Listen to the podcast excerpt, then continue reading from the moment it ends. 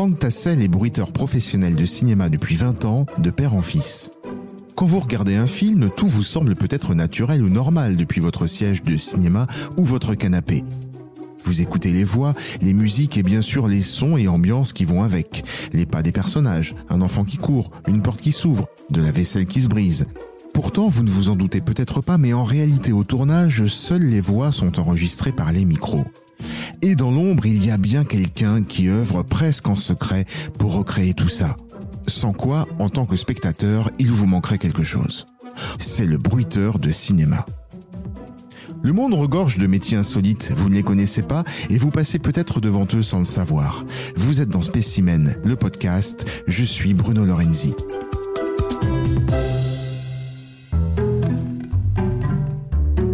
Voici en plein cœur de Paris dans l'un des dix studios possédant un auditorium de bruitage. Un lieu très privé, ressemblant à une salle de projection de cinéma qui aurait été vidée de ses fauteuils.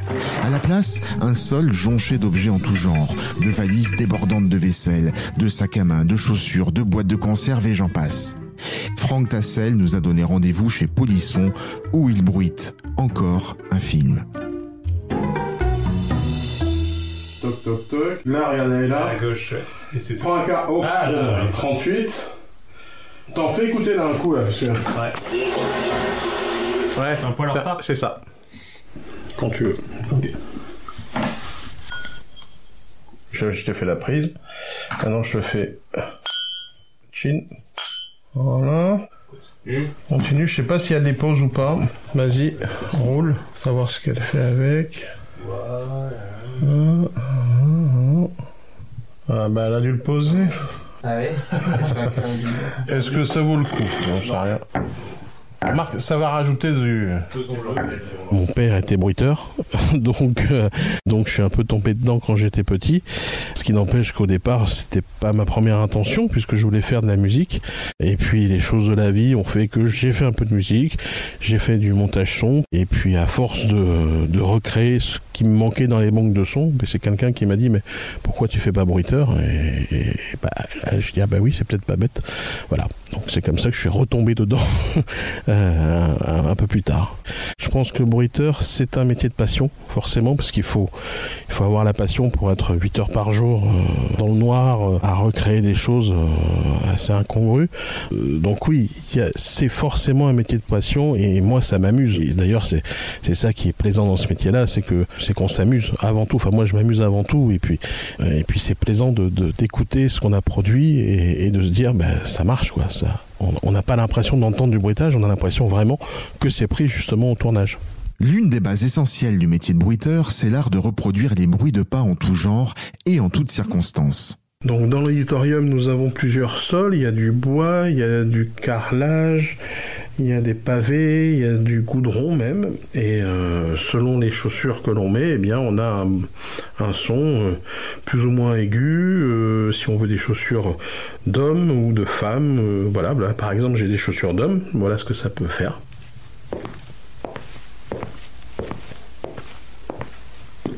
Je peux mettre aussi des chaussures de femme qui ne sont pas forcément des chaussures à talons de femmes, mais bien des chaussures d'hommes, mais qui ont une sonorité très aiguë et qui vont simuler des talons.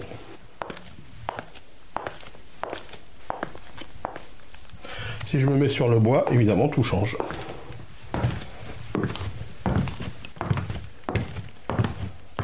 Je vais monter un escalier.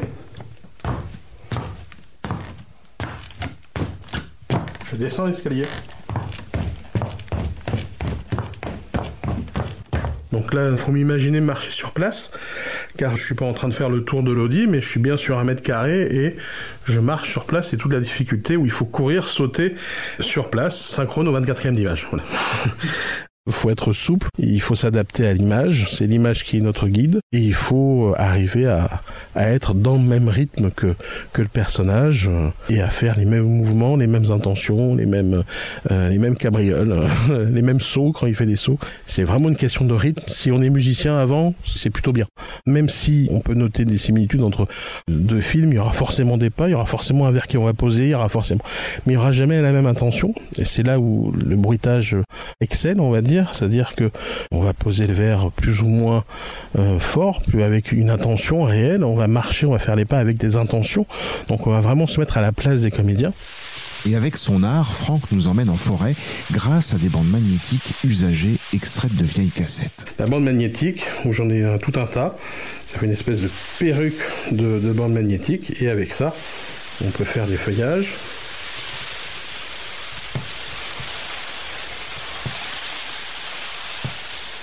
Et puis si on la met par terre sur un sol avec un peu de terre, de gravier, tout ça, on pouvait marcher en forêt.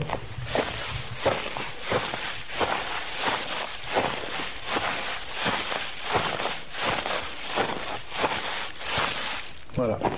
Ça simule euh, les feuilles mortes pour moi, le meilleur bruitage, c'est celui qui ne s'entend pas. C'est-à-dire que si vous allez au cinéma ou si vous regardez un film à la télé ou un téléfilm et si vous, êtes sorti par un bruit, ça veut dire qu'il y a un truc qui marche pas, quoi. Alors que si vous ne vous apercevez de rien et si vous pensez que tout a été pris euh, lors du tournage, c'est gagné pour le bruiteur.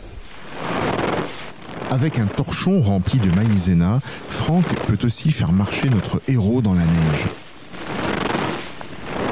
On peut aussi mélanger avec du sable, même du gros sel.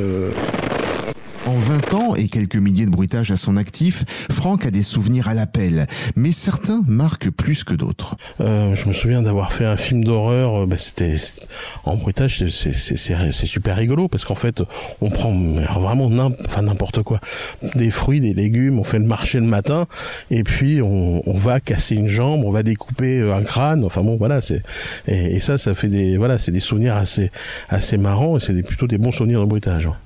Là, on a une, espèce de vieille cagette toute pourrie. Si on met ça, si on colle ça à une image où il y a quelque chose qui craque, ben, ça marche. Et ensuite, avec le bout de cagette qui reste dans la main, si on enveloppe dans un tissu et qu'on imagine, par exemple, quelqu'un qui se fait euh, tordre le bras violemment, mais on peut avoir un os ou deux qui craque. Et avec l'image comme support, eh bien, votre cerveau interprète ça comme le vrai son. Et vous avez l'impression que c'est l'épaule de la personne qui craque. Et vous avez mal en général. et il est possible de compléter ce tableau des horreurs avec une peau de chamois mouillée et manipulée dans une assiette. Si vous éviscérez quelqu'un, 15, seulement 15 heureux bruiteurs sont reconnus aujourd'hui en France pour satisfaire les besoins de l'industrie du cinéma. Et on peut même parler d'élite mondiale. Ben effectivement, en France, on est un peu, euh, on est un peu l'exception française. On est un peu la pépite euh, en bruitage puisque c'est une façon de faire très française. Pour le coup, les Américains nous envient et quand il y a des coproductions américaines, en général, ils essaient de faire le bruitage en France on est considéré comme euh, faisant les meilleurs VI du monde. Alors, VI, c'est version internationale, c'est-à-dire que c'est une version sans les voix. Donc si on enlève les voix, c'est-à-dire qu'on enlève ce qui est pris sur le tournage, il n'y a plus rien du tout. Donc de toute façon, nous, pour cette version internationale, on refait absolument tout tous tous les sons. C'est pour ça que le film sera intégralement bruité. C'est pareil dans la vie, euh, quand vous marchez, quand vous êtes à table, quand vous faites un geste, vous en apercevez pas, mais vos vêtements font du bruit. Et nous, au cinéma, on va recréer ce qu'on appelle la présence. Donc on prend euh, un tissu, euh, par exemple une chemise en jean, et on va frotter la chemise synchrone à l'image avec les mouvements des comédiens pour qu'il y ait ces sons d'étoffe et ça va aider, euh, même la voix, ça va aider les comédiens à être présents à l'image. Voilà.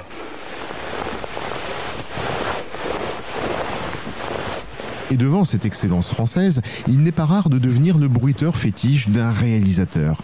Si, si, je vous promets. J'ai beaucoup travaillé, mais on formait un binôme. C'était là pour le coup, j'étais assistant et avec Pascal Chauvin qui lui était bruiteur entre guillemets chef.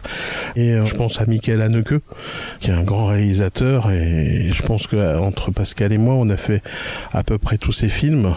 Voilà, c'est quelque chose de évidemment de gratifiant et de très plaisant d'être repris à chaque fois et de pouvoir compter sur euh, sur une personne comme Michael par exemple.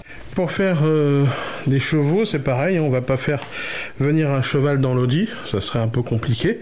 Donc il faut évidemment avoir euh, de l'imagination Et on va prendre pareil un ustensile que vous avez, je pense, tous chez vous, qui est un entonnoir, enfin deux entonnoirs pour que ce soit plus facile. Et après, c'est qu'une question de rythmique. Par exemple, donc sur un sol euh, type forêt,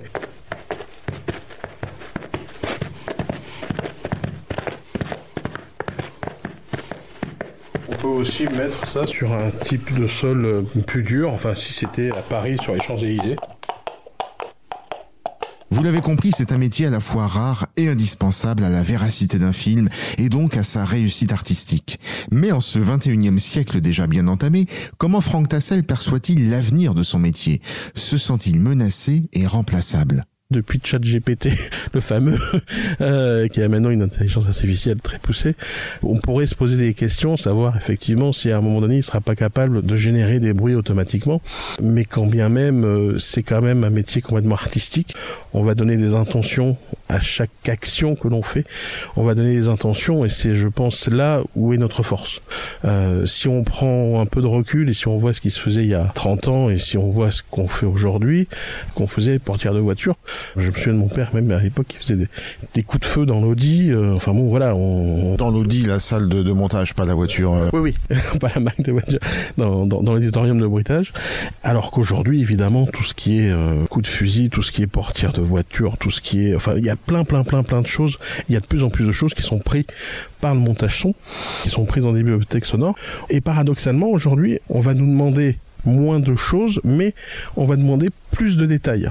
Donc euh, on est dans un espèce d'équilibre où en fait ce qu'on ne fait plus, ben, on fait autre chose. Peut-être que les monteurs son peuvent prendre encore un peu de place en, montant des, sons qui, qui sont récurrents dans les films, mais je crois que ce qui aura du mal à sortir du bruitage, c'est tout ce que sont les pas et les présences. Quand vous marchez même quand vous parlez, il y a tous vos vêtements qui feront un bruit.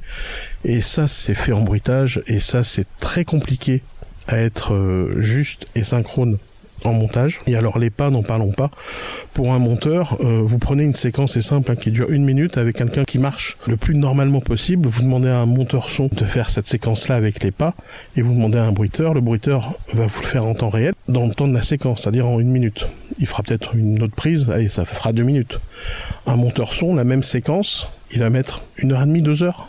Et en plus, le rendu sera bien meilleur avec du bruitage parce que justement on va donner les intentions que avec du montage où il y aura un pas droit, un pas gauche et il va jouer avec ça. Quoi. Bon, attends pour le dernier là pour lui, je vais le faire plus sourd pour le coup. Ok. Et quand on lui demande si par hasard il ne serait pas resté un grand enfant, ah si si, je pense que tous les bruiteurs sont des grands enfants. non non, et bien évidemment on, euh, on, s'amuse. C'est encore une fois c'est ce que je dis. C'est comme ça, je pense qu'il faut qu'il faut prendre euh, le bruitage puis puis même la vie. Il faut s'amuser. Autre chose, avec du tissu, on peut faire euh, beaucoup de choses. On peut faire des voilà des choses comme ça. Et puis si on tend le tissu près du micro, écoutez bien.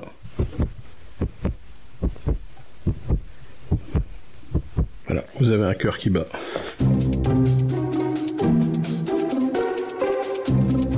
Ainsi s'achève le deuxième épisode de Spécimen, le podcast. Vous pouvez le retrouver sur toutes les plateformes d'écoute.